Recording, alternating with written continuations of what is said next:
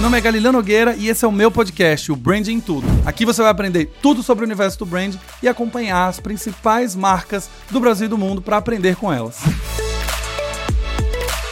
Olá, olá, olá, cidadãos da Galileia! Sejam muito bem-vindos a mais um episódio do Branding Todo Podcast, aquele podcast que você aprende a construir marcas de sucesso e sai correndo querendo fazer sua própria marca, eu sei. E hoje a gente tem um convidado super especial que vai falar pra gente o desdobramento de construção de marca para eventos. A gente fala muito de marcas corporativas, marcas de produto, mas como que é construir uma marca para um evento? Como é construir uma marca para um artista? Não vou apresentar ele ainda porque vocês sabem que eu tenho aqueles avisos sempre do começo. Se você chegou aqui através do link de um amigo, seja muito bem-vindo. Eu me chamo Galileu Nogueira, tenho mais de 14 anos de experiência ajudando a construir marcas muito queridas nesse Brasil, como a P11, Pets, Cora, Whirlpool, Ambev e tantas outras marcas. E a ideia desse podcast é justamente trazer a minha experiência e também a do meu convidado, falando sobre erros e acertos para a gente sair daqui inspirado e aprender algo novo cada episódio. Se você gostar desse episódio, lembre que ao final eu vou te, vou te pedir para você dar 5 estrelinhas no player favorito e mandar para pelo menos três amigos, senão você perde o visto de cidadão da Galileia e não vai poder acessar o nosso vilarejo. Mas não se preocupe que no final eu te lembro e a gente conversa sobre isso lá lá. Já já. Outra coisa é que as matrículas do BDP Imersão São Paulo já estão abertas a partir de hoje e você pode estudar agora em duas versões, online ou presencial. Você pode escolher a que seja melhor para você. A gente tem do, duas experiências incríveis em que você pode estudar diretamente da sua casa com aulas gravadas e acesso durante um ano, ou uma experiência incrível também presencial, que você vai ter acesso a um network exclusivo, a um evento inteiro, o dia inteiro tendo aula, e a gente ainda tem um happy hour no final para trocar ideias, confraternizar e fazer muito negócio. Acesse galilanogueira.com/barra BDP, B de branding, D de dado, P de perto, e garanta sua vaga, afinal, são vagas limitadas e exclusivas. Então você tem que garantir sua vaga, porque senão a gente só vai se ver na próxima turma, beleza? Vamos ao início do episódio. Então estamos aqui com Luiz Restife, um profissional que tem 33 anos, mais de 15 anos de experiência profissional, é formado em administração de empresas pela ESPM e tem um MBA em gestão de eventos e cerimônias de luxo pela Faculdade Roberto Miranda. Ele é um dos sócios fundadores da agência In-House, que com certeza você já foi para algum evento que a In-House organizou. Se você é fã de Ensaios da Anitta, Bloco do Silva, você já sabe que é da In-House. Mas se você também é fã do Nômade, do Farraial, dos Sons da Rua, você também já foi para um evento da In-House. A In-House está em todo lugar. E a gente vai conversar sobre essa construção. Como que é construir uma marca para evento, quando é proprietária, quando é com artista, quando é com parceiro. Seja muito bem-vindo, Luiz. Que apresentação maravilhosa. Obrigado, Galileu. Fiquei muito feliz pelo convite de estar aqui. E vamos bater um papo legal hoje. E a gente vai começar esse episódio já falando de uma coisa que a gente conversa aqui no podcast. Toda vez que eu vou con conversar com um convidado, geralmente eu trago pessoas que vão criar marcas de empresas, marcas de produto, marcas de serviço. Mas a gente está aqui agora com alguém que faz marcas de eventos, marcas de experiências, marcas de entretenimento. E eu queria saber como que é esse processo, como que a gente constrói uma marca de um evento, de uma experiência, principalmente de um evento que às vezes não existe, né? Você vai criar um evento do zero. Como que você constrói uma marca a ponto de que as pessoas confiam naquela ideia de um evento, de ser um festival, seja um, né, um, encontro, elas compram um ticket, elas vão e elas vão viver a experiência pela primeira vez. Como que é esse processo de construir uma marca? Que é a ideia é que depois ela vire recorrente, que tenha mais edições. Como que é esse, como que começa esse processo? Bom, eu, eu gosto de falar que, costumo falar, na verdade, que a marca de um evento ela é muito próxima ao lançamento também de um produto, né? Então, quando você vai fazer todo aquele roteirinho básico que a gente aprende na faculdade, né? A necessidade da gente entender primeiro qual o público que a gente quer comunicar, como que esse público ele se relaciona com um determinado produto, né? No nosso caso, um serviço, um festival. Então, que artista que ele gosta, como que é o dia a dia dessa pessoa, pra gente traçar realmente um perfil daquele público e entender quais são os principais pontos que essa marca ele vai conseguir se identificar com essa marca, né? Então, é, desde a criação uh, do logo ou uh, o speech que essa marca também vai ter com o público final, isso tudo tem que estar de acordo com aquele, aquele público que a gente quer se relacionar, né? Então, isso é muito próximo de um, de um produto ou de um serviço que vai ser feito. A gente também tem que fazer toda essa estratégia quando a gente fala do, é, de, um, de um evento ou de uma marca de evento, de festival. A gente faz todo esse trabalho também como se fosse um lançamento de um produto ou um serviço uh, naturalmente. Precisa existir uma identidade, uma identificação muito grande do público final com aquela marca. Tem que ter esse sentimento de pertencimento né? Se ele não entender que aquela marca de fato representa ele, ele vai falar: hum, não. As pessoas que vão estar lá não são pessoas que eu entendo que são é, pessoas do meu cluster, ou de pessoas que eu gostaria de me relacionar, ou, ou até mesmo, né, o viés político dessa, dessa marca aqui, dependendo do, do, do, evento que a gente constrói, que às vezes levanta várias bandeiras, bandeiras de igualdade, bandeiras políticas, N coisas, é, a pessoa também tem que entender que tá falando a língua dela. Então, isso tudo é, são atributos que compõem uma marca de um festival. Na hora da gente fazer uma comunicação, a gente precisa se preocupar com isso também, né? Uma coisa que eu gosto de falar, né? A gente fala muito sobre marca, mas eu entendo marca como produtos, como negócios também, né? hoje em dia as marcas são negócios. Né? Às vezes sempre. você tendo uma marca, isso já é um negócio. É isso. Não, e eu sempre falo que a marca é criada para servir a um negócio. Exato. Então, se ela vai ser criada para um negócio que não é lucrativo, não faz sentido. Não faz ela sentido. é só algum. uma marca. Exato. E, bom, nossa experiência aí de empreendedor, eu gosto de usar um, uma frase também que é o seguinte: você faz um lançamento de uma marca ou de um produto, acreditando que o direcionamento vai ser aquele. Só que a, a percepção do público pode ser outra completamente diferente. Então, às vezes você abre. Eu tenho um exemplo ótimo, né? No, no nosso passado, no nosso histórico passado, a gente já teve um restaurante super badalado, assim, né? Um restaurante. A gente lançou como restaurante. O público interpretou aquilo como um bar. E as pessoas ficavam em pé no lugar. Gente, isso daqui é um restaurante com alta coquetelaria, por favor, sentem. Não, elas ficavam em pé, no, achando que era um, um bar balada.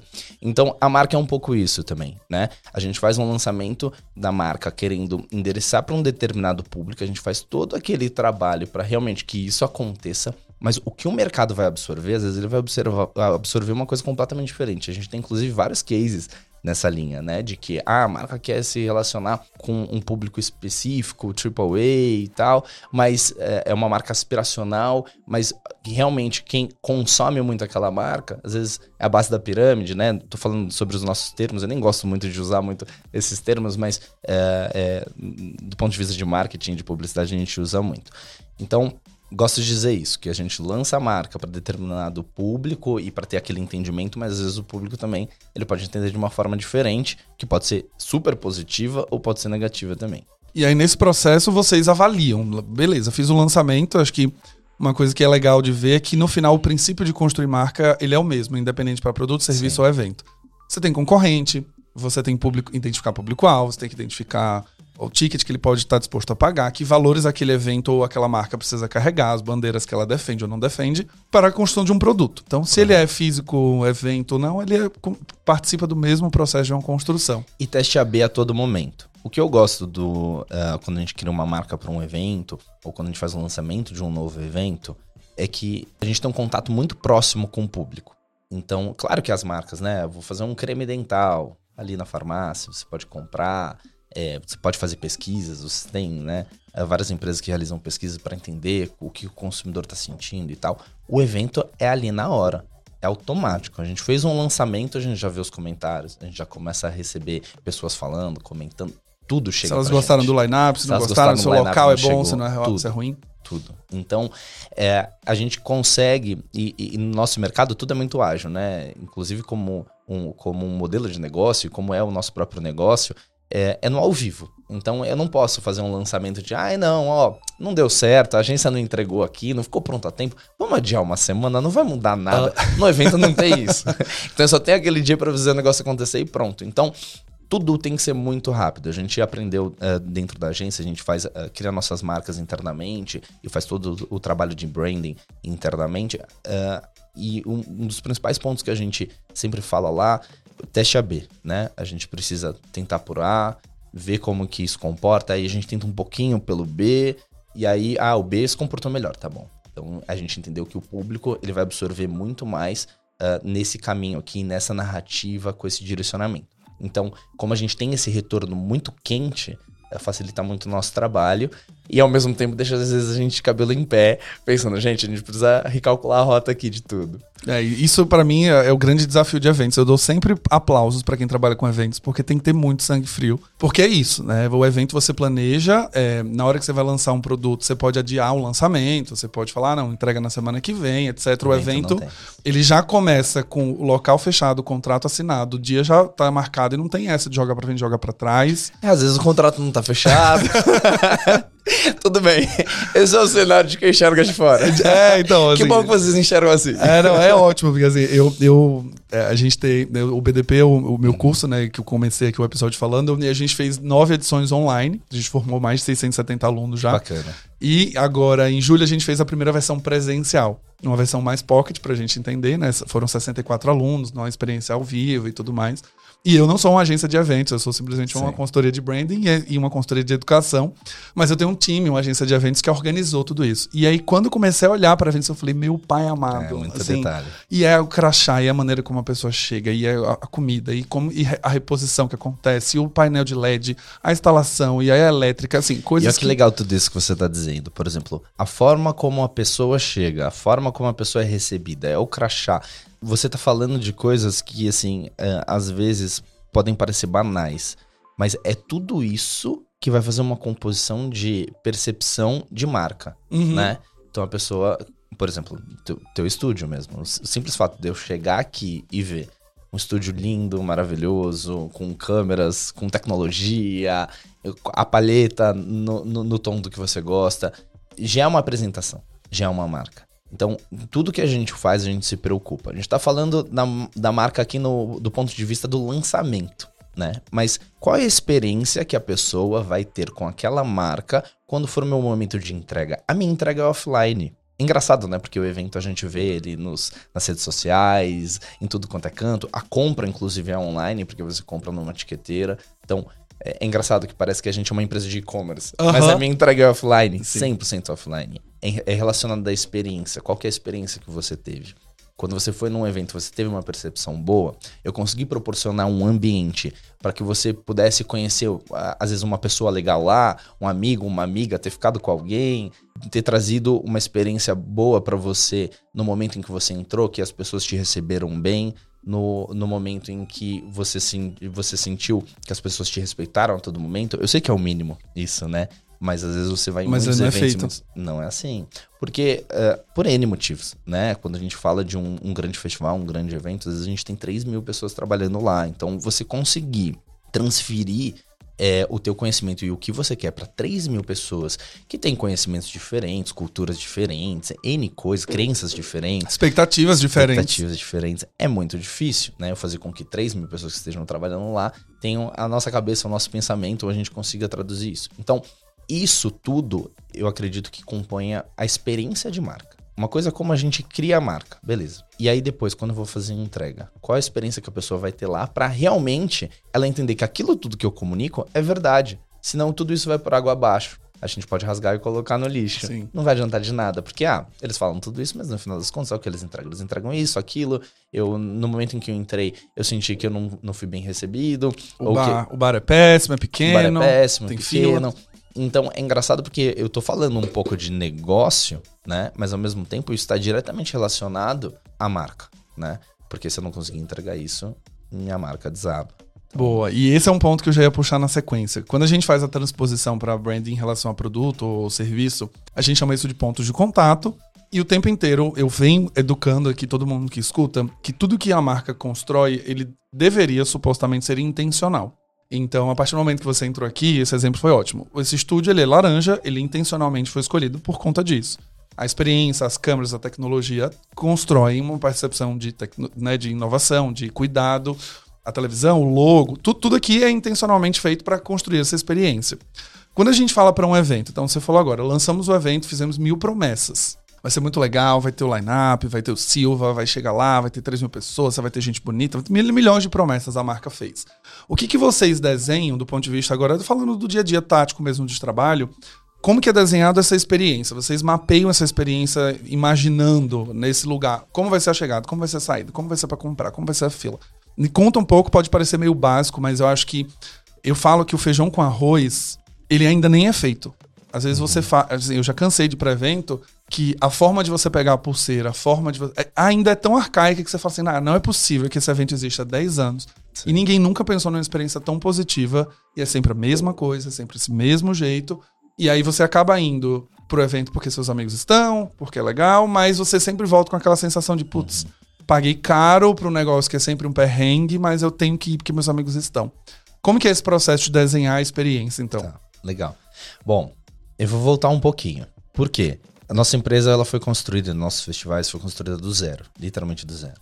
Então, eu acho que é importante falar um pouco desse momento, né? E, e, e da nossa virada de chave. Por quê? Logo no início, quando você tem um recurso limitado, né? Nem sempre você consegue. Você sabe o que você precisa fazer e qual seria o mundo ideal, mas nem sempre você tem recursos para fazer isso. Né? Então, eu acho que tem negócios, e aí a gente eh, pode falar. Estamos falando para um público também que muitas vezes tá querendo seus vai negócios, vai empreender, né? Então, às vezes. É, você tá num momento lá que realmente você sabe onde você quer chegar, mas não consegue lá por uma falta de recursos. Então, esse é um momento.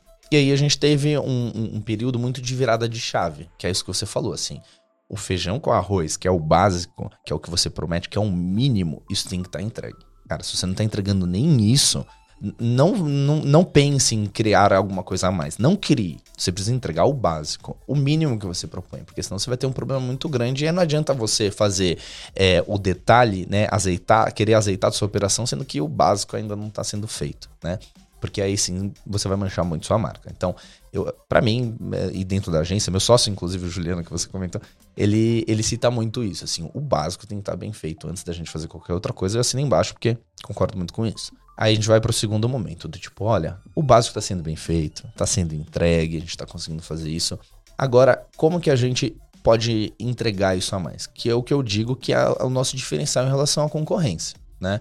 É, falo muito isso pro Fê, inclusive, que está me acompanhando hoje, sobre nossos convidados. Qual a experiência que nossos convidados vão ter quando ele é, quando a gente convida ele para um evento, né? Então a gente sempre tem uma área para influenciadores, uma área também é, para receber é, artistas, pensando do ponto de vista de marketing de influência, que é super importante é, a gente ter também, né? Que joga para online, é uma comunicação hoje super forte e para trabalhar em cima de marca também. Então a gente faz todo um, um, um trabalho em cima disso, tanto institucional do ponto de vista de agência, né? Quando eu falo de agência in-house, como também é, para a marca do festival. Então eu tenho é, esse, eu ataco nessas duas frentes aí.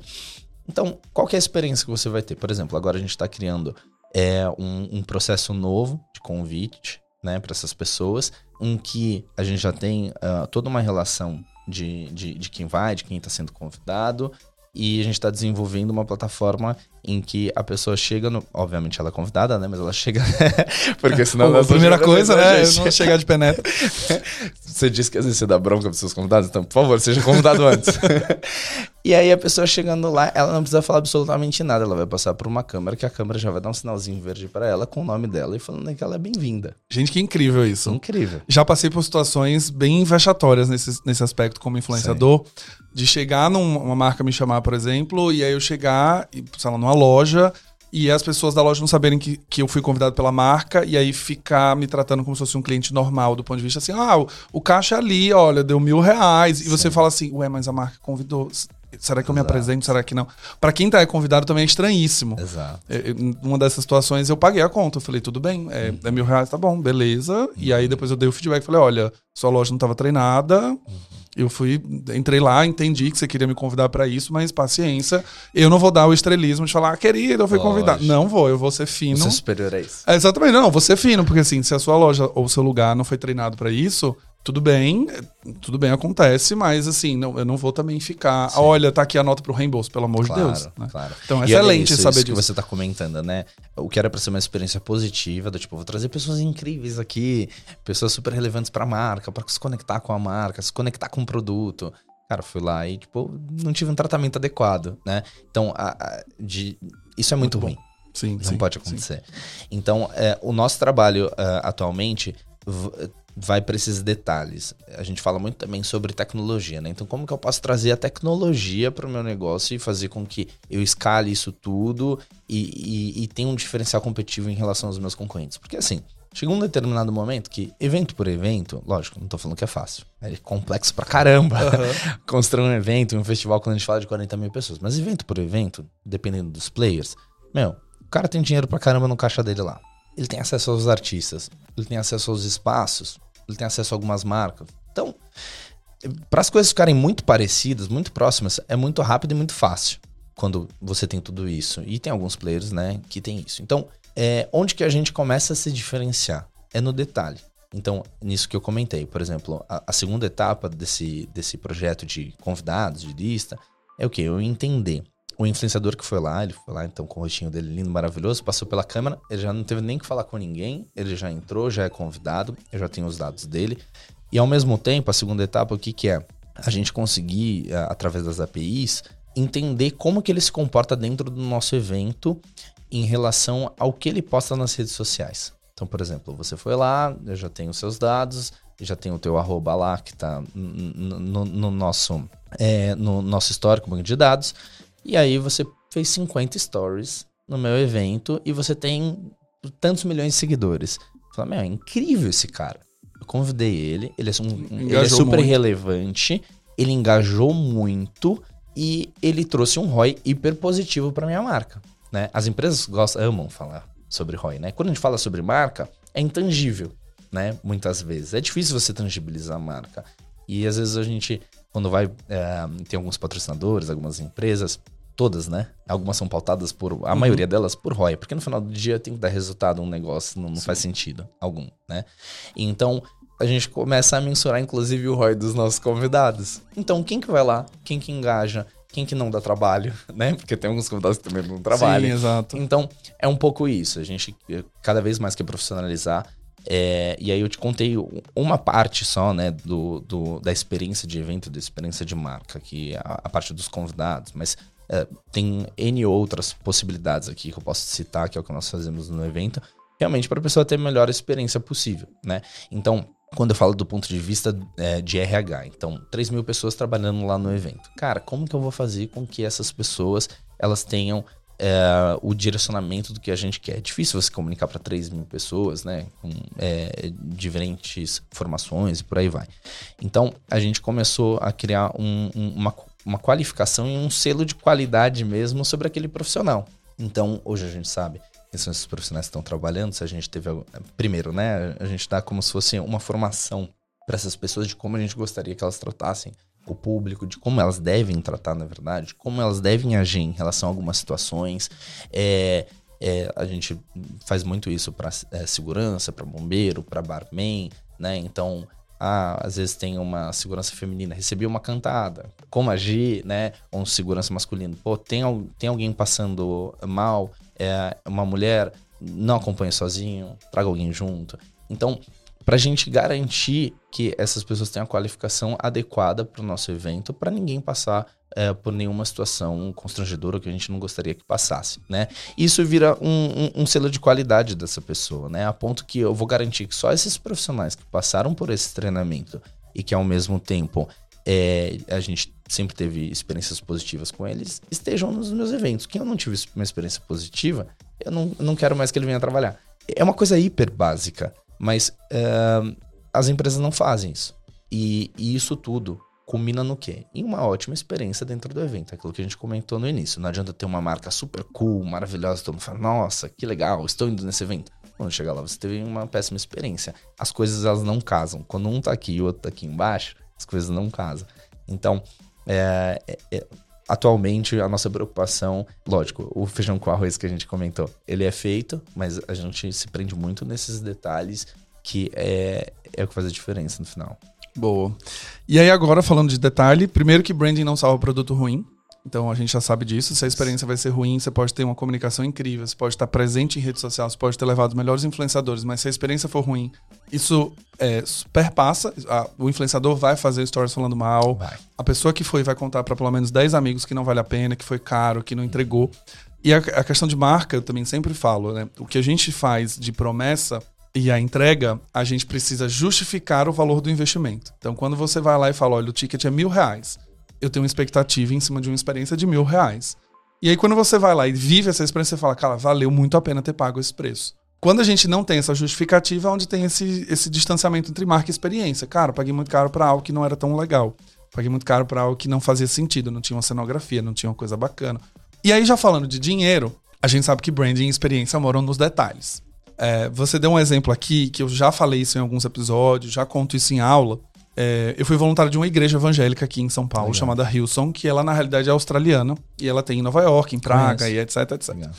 E eu fui voluntário quando ela foi, chegou no Brasil. Seis meses quando ela chegou no Brasil, eu fui voluntário. E eu fiquei muito surpreso com a preocupação de uma igreja em gerar uma experiência na sua entrada e saída na hora que você vai visitar um culto. Então, eu participava de uma equipe chamada Equipe de Conexões, que o meu papel era simplesmente se conectar com as pessoas e perguntar como foi a semana delas, como foi o dia delas, como se é a primeira vez que ela está visitando, se não. Mas eles mapeavam uma experiência da época da saída do metrô até a sua hora de ir embora.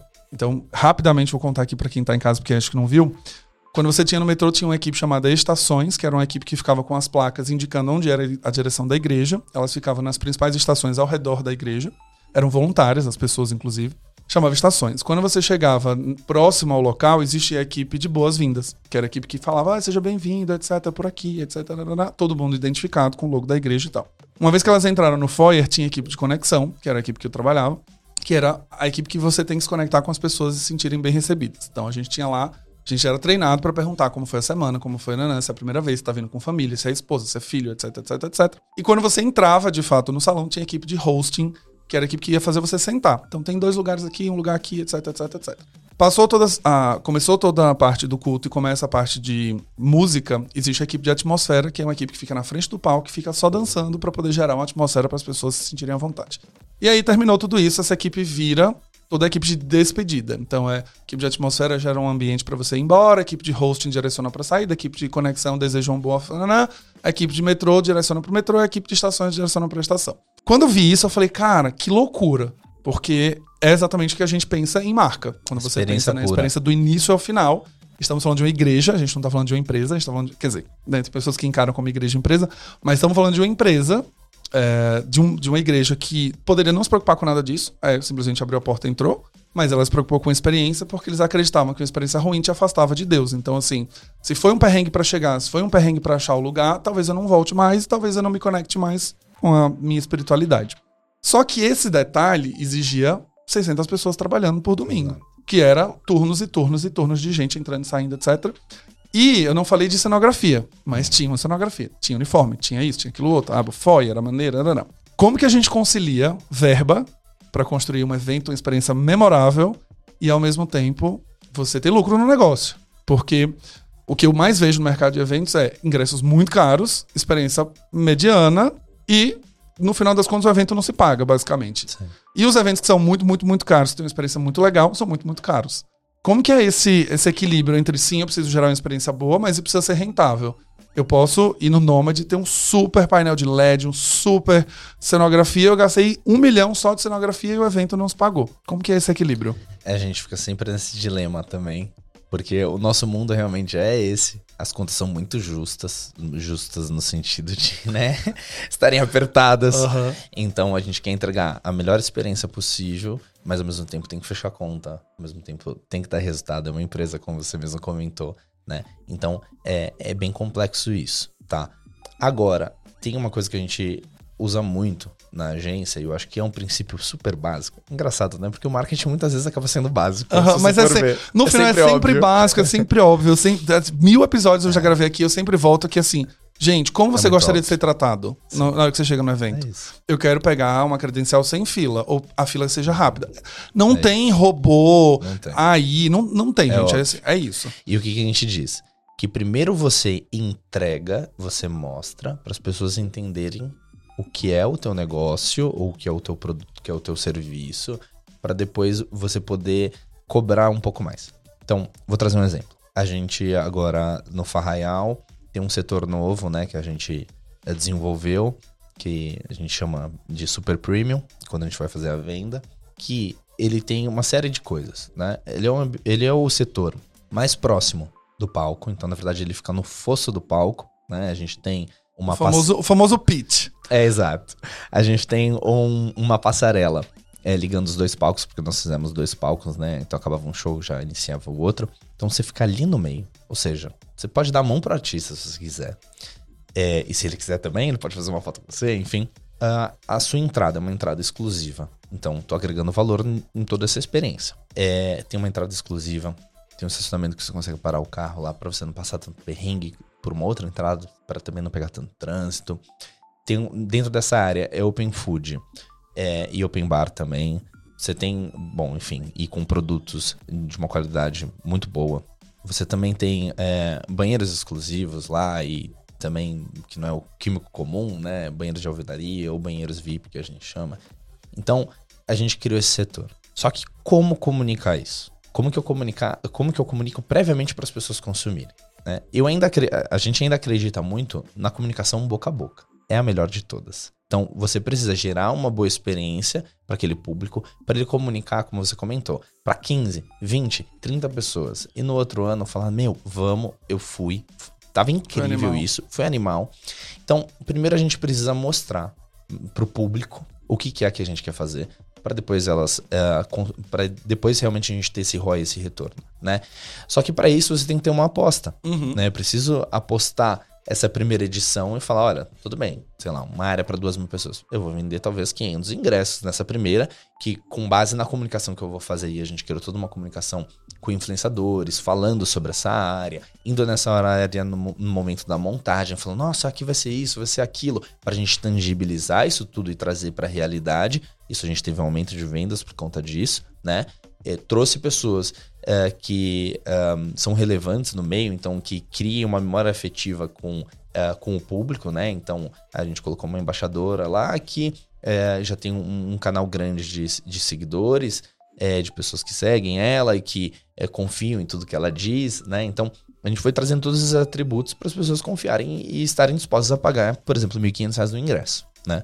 Então tudo bem, vendemos para aquele núcleo de pessoas. A experiência foi tão incrível dessa área que a gente já está fazendo uma previsão que, sei lá, vai, de mil ingressos que nós vendemos, e a gente tinha alguns convidados nessa área também, o que totalizava 1.200 pessoas ao total, com certeza no ano que vem a gente vai vender 2 mil ingressos. Então que a gente vai dobrar. Só que para isso eu tive que fazer um investimento. Que é um pouco do que você disse, né? As contas são tão justas, mas e aí? Em que momento que você traz cenografia? Em que momento que você faz isso? Em que momento que você faz aquilo? O Farrael, nesse momento, é, para a próxima edição, é, a gente quer dar um passo bem maior em relação ao que o, festival já é muito grande, 40 mil pessoas, é, já é, é, o principal festival que tem em São Paulo quando a gente fala de sertanejo, barra forró, quando a gente vai para essa linha, para essa cultura. Mas ao mesmo tempo, no ano que vem a gente quer dar um passo muito grande. E para esse passo ele acontecer e a gente conseguir de fato que as pessoas elas venham e entendam e, e, queiram consumir, que a gente possa vender mais ingressos, elas precisavam ter uma experiência incrível esse ano. Então, assim, a gente mensurou qual era o nosso potencial de lucro. Bom, na planilha lá, chegamos num valor X. Vamos pegar 80% desse lucro e reinvestir no negócio. Então, eu já ia fazer o, o arroz com feijão, a cenografia já ia estar tá bonita, mas a gente fez o quê? Ah, é isso daqui? 80%, a gente já vai gastar a mais pro evento ser incrível e todo mundo amar. Porque no ano que vem a gente vai dar um passo muito grande. Então, a gente estava falando isso no começo, né, no off aqui, sobre uh, construção de marca. As coisas precisam uh, maturar também. Precisa ter um tempo para isso. Por mais a gente pode ficar investindo rios de dinheiro em comunicação, comunicação, comunicação, mas as pessoas precisam ver, entender o que é aquilo e disseminar é, é, isso tudo. Então, que é o que a gente fala que é a maturação. É o tempo para que isso ocorra. Né? Que incrível ouvir isso de você, porque hum, esse é o maior dilema quando a gente está falando de construção de marca. Primeiro é de colocar o investimento antes do retorno vir depois, que basicamente as empresas não querem fazer isso. Sim. Então elas querem te vender a experiência premium e ela quer que você venda dois mil ingressos já de primeira e ela tenha retorno já na primeira edição. E a segunda coisa é que isso leva tempo. Você precisa construir uma marca e comunicar e consistentemente estar fazendo essas movimentações para que as pessoas continuem acreditando nessa promessa, que você falou de uma experiência muito bacana, para que no próximo elas voltem. Então, eu fico muito feliz em saber que você, vocês, né, como in-house, têm essa filosofia, porque é exatamente isso que eu penso também na hora de construir uma experiência. Você não tem como. É, é, eu, eu, digo que construir marca não é barato. E construir marca premium, ela, ela custa também.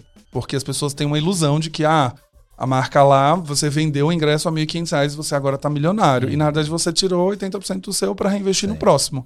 E as pessoas esquecem, né, que existe uma, uma aposta para que isso vá acontecer e existe uma construção. Consistentemente a gente está reforçando os atributos para que isso lá na frente possa ser cobrado mais caro. O que a gente vê é que as pessoas querem cobrar caro logo de, de primeira, e aí quando não vende elas não entendem o que aconteceu, porque elas falam, ah, como assim? Não entendi. E aí desistem, né? Então, ah, no próximo a gente, como não vendeu 2 mil, então no próximo não tem mais essa não área super premium. Tá. O que não faz menor sentido. Você precisa construir esse processo. Sabemos que então temos essas planilhas apertadas. Isso é um fato, isso é uma realidade para todo mundo. Se você hoje pudesse dar um conselho pra alguém que vai, de fato, criar uma marca de um evento, um conselho apenas, não temos mais Um opções, não é conselho três, apenas, é. Quero criar uma marca. Eu já. Eu, eu sou super baladeiro, gosto bastante de sair aqui em São Paulo. E eu já fui pra muitas baladas. Eu, às vezes, eu olho e falo assim, gente, queria tanto criar uma balada aqui, porque. Ai, as as experiências são tão péssimas, gente. Assim, é, eu, eu tenho uma coisa que, pra mim, eu nunca entendi. E eu vou compartilhar a minha dor aqui. Vamos lá. Se eu puder te dizer. To- sim, todas as vezes que eu fui pra uma balada, todas as vezes, todas as vezes, é sempre um perrengue pra ir embora, pra pagar. É sempre um perrengue, principalmente as que tem a comanda pro final, né, que você tem que pagar nunca. É sempre um perrengue. E eu sempre entendi que essa era a hora que você deu- não deveria ter perrengue, que é a hora que você passa o cartão. É a hora que você tinha que ser rápido, prático, fácil. E eu olhava assim e falava, gente, como que eu tô na 19 edição dessa caceta desse negócio aqui? E é sempre a mesma coisa. Ah, pra pegar a pulseira é sempre complicado. né? Carnaval de Salvador foi esse ano, né? E eu fiquei uma hora e meia pra retirar um- uma camiseta. E eu fiquei assim, cara, não é possível que o carnaval tem 25 anos e a gente paga uma fortuna e é uma hora e meia pra tirar uma camiseta. Uma camiseta. E aí eu, lembro que essa foi a primeira vez que eu fui. Desse episódio. É, é, eu fui a primeira vez e eu tinha um amigo que já tinha me dado meio que a letra, assim, ó, vai passar perrengue pra pegar a camiseta, Carnaval de Salvador é isso. É meio que aceita, é isso, se você quiser fazer parte é isso, se você não quiser, aí você compra seus camarotes premium, vai pros negócios, tarará. E aí eu cheguei um dia antes do, do Furdunço, então assim, todo mundo pega na quinta-feira. Aí eu cheguei na terça, aí eu peguei na quarta e foi ótimo, maravilha, passei ileso. Só que ainda assim, a gente continua tendo esses problemas de experiência. Toda balada tem sempre esse problema de pagamento. Você já respondeu a pergunta Boa. na sua fala. Ótimo, mas eu Vamos quero o lá. seu conselho, o Eu- conselho do Luiz. Eu acho que tem duas coisas, tá? E são dois exemplos distintos. Um exemplo, como você comentou sobre a camiseta, eu acho que é. Acho não, né? É uma questão de processos e de como você monta é, essa retirada. Então, por exemplo, eu não preciso deixar todo mundo na fila esperando. Eu posso combinar, entrar em contato com você anteriormente, ou criar uma plataforma e combinar horários. Então você só vai pra fila quando estiver próximo ao seu horário. Não tem por que você ficar 10 horas. Porque o processo para retirada de camisetas, sei lá, vou chutar um número aqui, Sim. vai demorar um dia, vai demorar 24 horas pra fazer isso. Então, você não precisa estar às 24 horas pra chegar a sua vez lá. Você fica no teu hotel, você vai curtir, vai. Quando estiver chegando, então a gente precisa reservar o tempo e o período pra você estar lá, até pra não ficar aquela fila gigantesca, as pessoas, né, um- É, eu retirei no batendo. shopping e ficar dando uma volta no shopping Não, inteiro, aquela é confusão. desnecessário. Então, isso é uma questão é, que poderia ser progra- programada e planejada para que não tivesse isso, tá? Então, eu concordo com você nesse aspecto. Agora, tem um outro aspecto que aí realmente é, é, é bem difícil. Quando você disse, por exemplo, ah, eu me antecipei porque eu já sabia que ia estar cheio, você teve uma mudança de comportamento para você não passar por aquilo. E aí você falou sobre é, fazer o pagamento do caixa, por exemplo. Provavelmente, o horário que você pega uma grande fila é o momento em que a balada já não tá ficando mais tão legal. Porque se você for embora no, no ápice da balada, o caixa vai estar livre. Uhum. Só que você não quer ir embora, certo? O banheiro num festival, por exemplo, é a mesma coisa. Vou falar do. do... Do Nômade. Caetano Veloso tá ali cantando. A melhor música dele, você vai no banheiro? Não vai. não vai. Você mais. vai no bar? Não, você Sabe vai. como o banheiro e o bar eles estão nesse momento? Livres para atender qualquer pessoa. Mas não. Todo mundo quer ir quando acabar o evento. Quando acabar o evento ou quando acabar aquele show. Sim. Então, quando a gente No tem a intervalo. troca. No intervalo. Exato. Só que, quando a gente fala de um evento de 20 mil pessoas, por exemplo, eu não tenho 20 mil banheiros lá. E é impossível ter. É, então, a gente vê uma diferença de comportamento muito grande no festival. Agora, por exemplo, no Farraial, que nós tínhamos um palco duplo. É, quando é um palco só, a gente tem pelo menos é, 15 a meia hora de intervalo para trocar, fazer a troca de uma banda para outra. Tem que trocar os instrumentos, cabeamento. É uma operação super complexa. Tem 50 pessoas em cima do palco para fazer isso. No Farraial, nós estávamos com um palco duplo. Então, eram dois palcos. No que uma banda estava tocando aqui, é, assim que acabava, a outra banda já entrava e já estava tudo montado. Então, eu não tinha um intervalo entre elas. E aí a gente viu uma, um- um- uma diferença muito grande no comportamento de consumo Você das represou pessoas. as pessoas ali. Ela, tipo, eu não quero ir Represou embora nada. ali. Eu quero, Exato. quero ficar aqui já. Então a gente teve menos fila em bar, a gente teve menos fila no banheiro, a gente teve menos fila na alimentação, porque todos os momentos eram incríveis. Então, sim, em algum momento você tinha que sair no meio do show pra ir no banheiro. E o banheiro não tava tão cheio, porque não, eu não tinha picos. E o que acontece nos clubes, lógico, existe inovação, dá para existem hoje em dia aplicativos que você faz o pagamento da tua comanda, tipo, sem ter que falar com ninguém, entendeu? Você vai lá e só mostra, ó, oh, já paguei o QR Code, ele valida lá, ah, realmente pagou já. Existe toda uma parte de tecnologia que é, esses clubes menores muitas vezes não, não têm, não conseguem, ou enfim, tem N motivos para isso. Mas quando a gente fala de um grande festival e tal, que é mais a nossa realidade, isso é um problema muito difícil de resolver, realmente. É, e assim, não adianta. Assim, você, você vai pra Lola, vai pra Sim. Rock in Rio. É, é, isso é, é, faz parte da experiência. Você já sabe Sim. que vai ser perrengue. E aí você tem, né, no caso Lola, tem o Lola Cash, que você tenta recarregar de casa, você já chega com ele carregado. Aí, óbvio, às vezes tem um down pau, que você vai na pulseira não carregou, enfim, X. Uhum.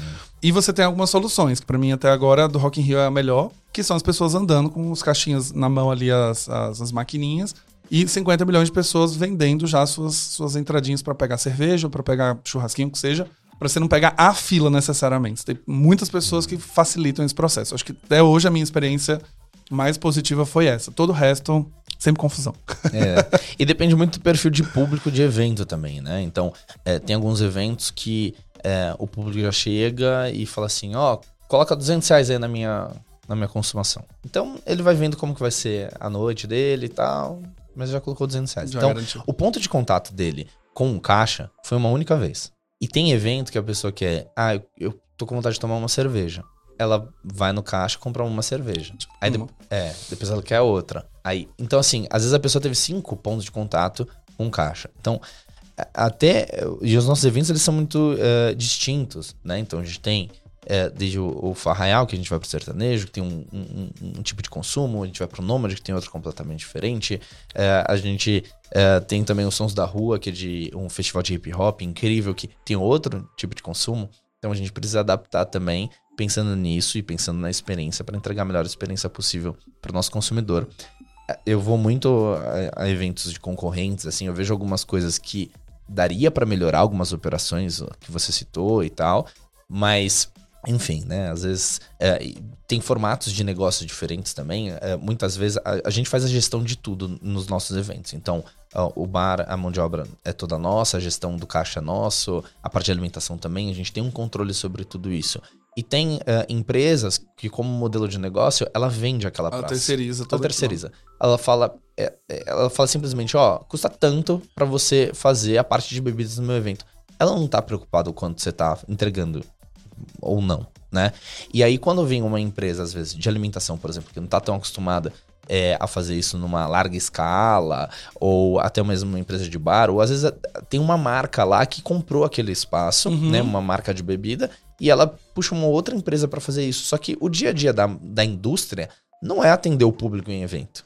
Não é quem sabe fazer isso, é quem trabalha com evento. E por isso que a gente não tira da nossa mão é, a, a, realmente a execução disso tudo, porque a gente sabe que é um ponto frágil. O que, que resta disso? Resta o público final falando assim, pô, tive uma experiência péssima, mas quem que, te, quem que proporciona essa experiência péssima? O evento. Aí não importa se foi alugado, se foi vendido, não se importa. é uma marca, é o evento. Não importa. Por isso que, de novo, para você construir uma marca é muito difícil, mas para você arranhar ela é muito fácil. Basta fazer uma coisa errada lá que pronto, as pessoas vão lembrar e vão levar isso, vão levar isso, enfim. Então, tudo isso que você está trazendo realmente é uma coisa relevante para a gente pensar. E aí o seu conselho é Era meu conselho. Mas calma, meu conselho para não ter fila, meu não, conselho para criar não, uma marca. Criar, vamos lá, o Galilas Events, o, hum. BDP Festival. Vamos quero lá. criar o festival dos meus alunos. Tá. Eu, Galileu, não sei nada de evento, tenho uma consultoria de branding, uma consultoria de educação sem nada, mas eu preciso, porque agora os meus alunos querem me ver presencialmente e eu quero fazer o Galilas Fest lá. Um conselhinho para começar hoje, assim, quero começar hoje. O que, que eu tenho que fazer para construir o Galilas Fest muito bom? Eu gosto de dizer que um, a gente vem de uma geração muito ansiosa, que quer tudo para ontem, né? Acho que isso não é novidade para ninguém. E cada vez mais, vendo o mercado e os profissionais, eu, eu vejo isso. As coisas precisam iniciar é, a altura do que você consegue é, gerir naquele momento. Né? Então, comece pequeno. Não venha com uma coisa gigantesca de cara ou com uma coisa utópica também, né? Eu acho que tem um, muitas vezes você pode contratar profissionais para fazer isso. Lógico, você pode pegar uma agência e contratar uma agência para fazer isso tudo, mas um, é muito importante o, o, o seu envolvimento no negócio para que dê tudo certo. E aí eu tô falando isso, e eu posso citar outros exemplos, sei lá, eu tô fazendo um, uma obra gigantesca lá, e aí, enfim, tem aprovações, aprovações é, da arquiteta, da prefeitura e tal. Chega um ponto que às vezes você tem que se envolver naquilo, porque é, é, aquele é o teu sonho. Sim, é o seu evento. É o seu evento, é o seu negócio. Então, não pegue o que é extremamente importante para você, para que dê certo, e você terceirizar isso. Pode parecer até estranho falar isso, porque, enfim, a gente é uma agência com 80 pessoas lá trabalhando, e óbvio que eu terceirizo muita coisa, né? Mas para profissionais extremamente competentes. Mas a gente se envolve em muita coisa, assim, do tipo, olha, é desse jeito que eu quero, porque às vezes tem uma visão estratégica naquilo. Por exemplo, quando você vai fazer um evento, por trás você, óbvio, né? Você quer lá comunicar, quer trazer os seus alunos, quer trazer os seus stakeholders, mas é, qual que é os, o que, que tem por trás disso? A intencionalidade. Qual é a intencionalidade? No final, o que você quer é crescer sua marca. No final, você quer, às vezes, ter um ponto de contato maior com mais pessoas. A pessoa que você vai contratar, ela não, não, não tem essa dor, né? Esse calo. Ela talvez venha fazer só a execução. Ela vem aqui para fazer o que Exato. você pediu. A parte estratégica tá na tua cabeça. E só você sabe disso, só você tem essa dor. Então, muitas vezes a gente faz algumas coisas na agência, é engraçado. O Fê que tá aqui me acompanhando já vai dar, até dar risada. Que a gente fala, vai ser desse jeito, gente. Aí todo mundo, mas, cara, não faz sentido nenhum isso que vocês estão fazendo. Amor, faz sentido.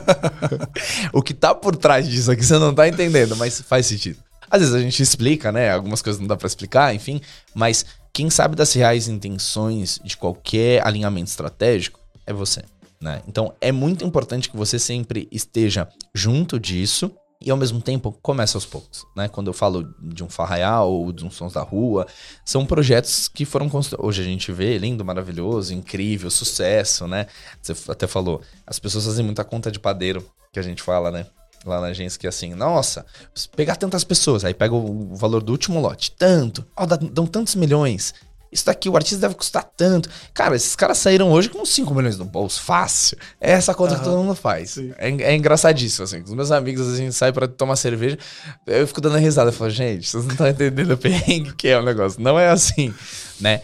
Mas a, da importância de é, começar pequeno. Né? Foram oito anos de construção para isso tudo. Então, você tem que começar do começo, como a própria palavra diz. E aí você vai iniciando, vai entendendo onde são as dores e você tá num ambiente mais controlado ali, né? Porque, pô, é a primeira edição, você tá começando, são mais seus amigos, as pessoas que estão ali próximas. Pô, legal. Cara, ó, deu certo, vi como a conta fechou aqui. Se eu, eu, se eu tivesse um problema aqui, às vezes deu lucro, às vezes deu prejuízo. Não, deu prejuízo. Putz, que bom que tava pequeno. Se fosse uhum, um prejuízo é no isso. dobro, ia ser pior. Mas, ó, se eu tivesse ajustado isso, já não dava mais prejuízo. Você fez o segundo, não deu prejuízo. E no terceiro, será que se eu fizer um investimento aqui em comunicação, que eu não fiz tanto, porque eu não sabia muito o que dá, Será que eu vou conseguir fazer com que de mil pessoas no meu evento vá para 1.500? Poxa, eu tô falando de um crescimento de 50%. Gerar demanda.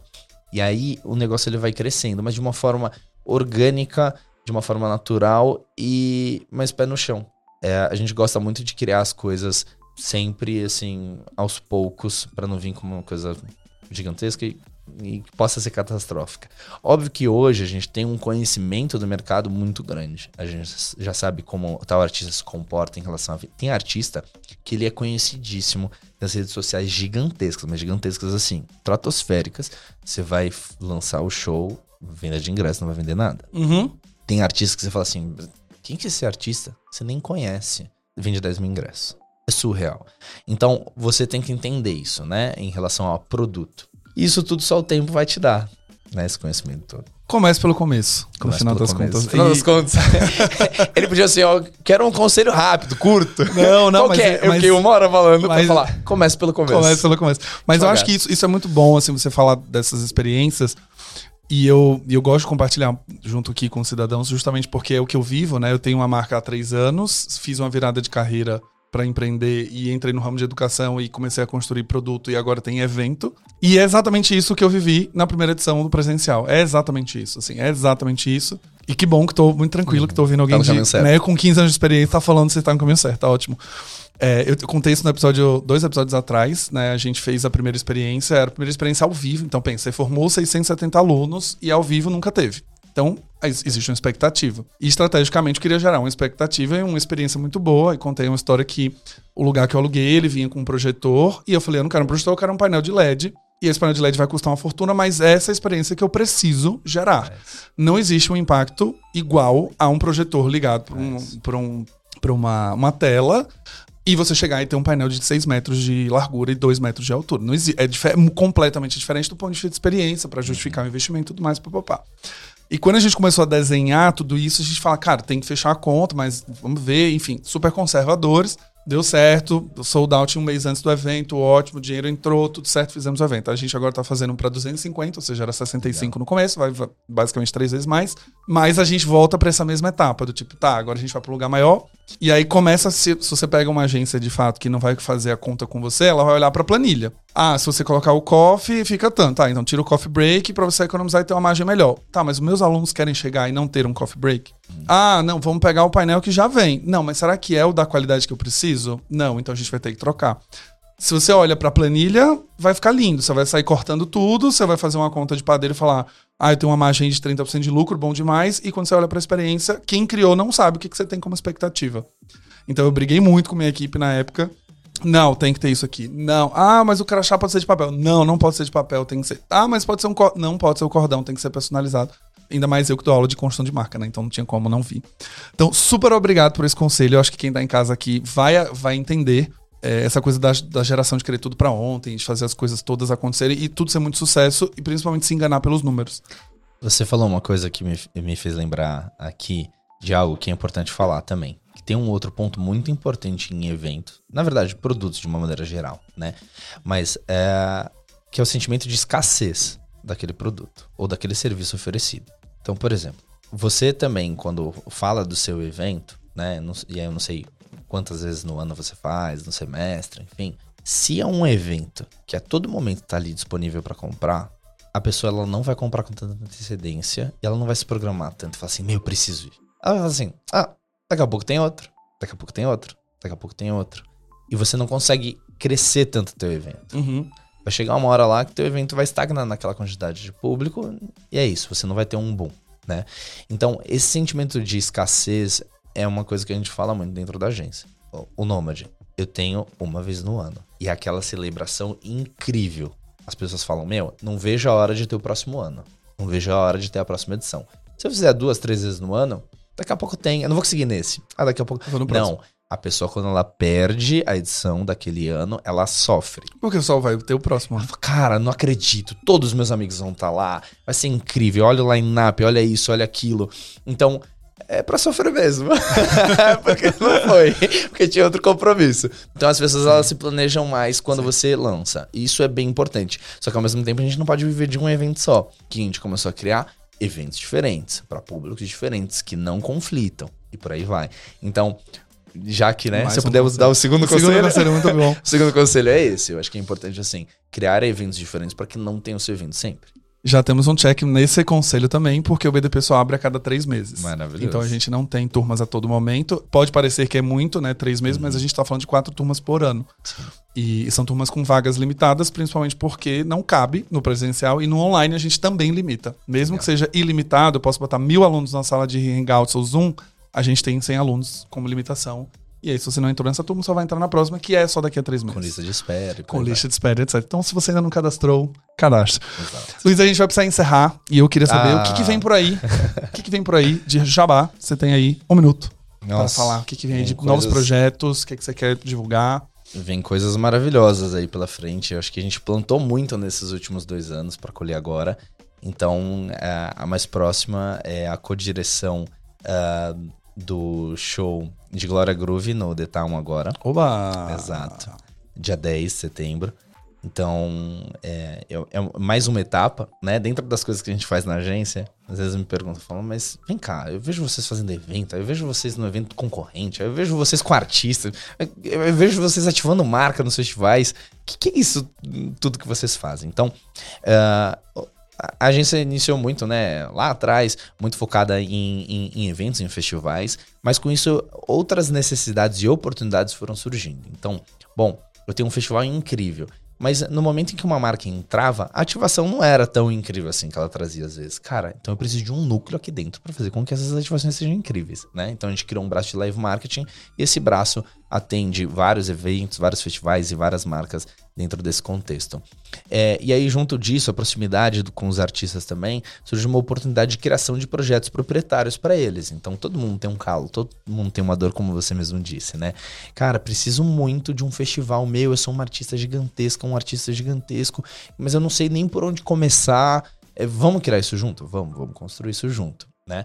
Então, a gente tem essa frente também de projetos proprietários com outros artistas, com marcas e também o gerenciamento de carreira, que é um braço novo e menor, né, que a gente está iniciando agora, mas que tem tudo a ver, já que o mais difícil para os artistas eles terem um palco muito relevante, né? E quando a gente fala de São Paulo, é a principal praça de festival, né? Então, a gente já tem esses palcos. Eu já tenho live marketing, eu já tenho as marcas. Então, o braço de gerenciamento artístico faz muito sentido, porque uma coisa impulsiona a outra.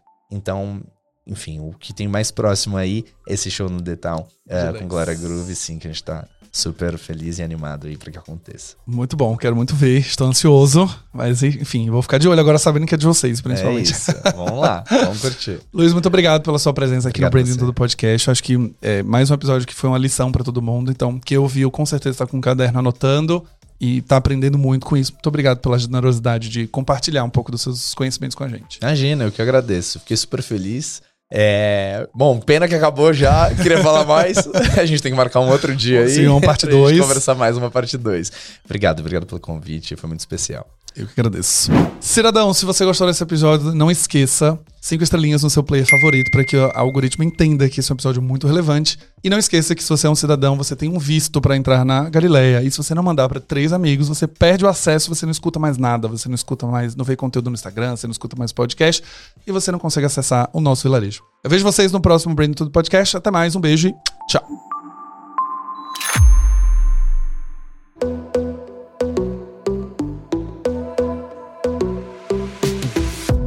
Esse foi mais um episódio do Branding Tudo, o seu podcast de branding. Não esqueça de me seguir nas redes sociais, arroba Galileu Nogueira, para ficar por dentro de tudo que acontece no mundo do branding.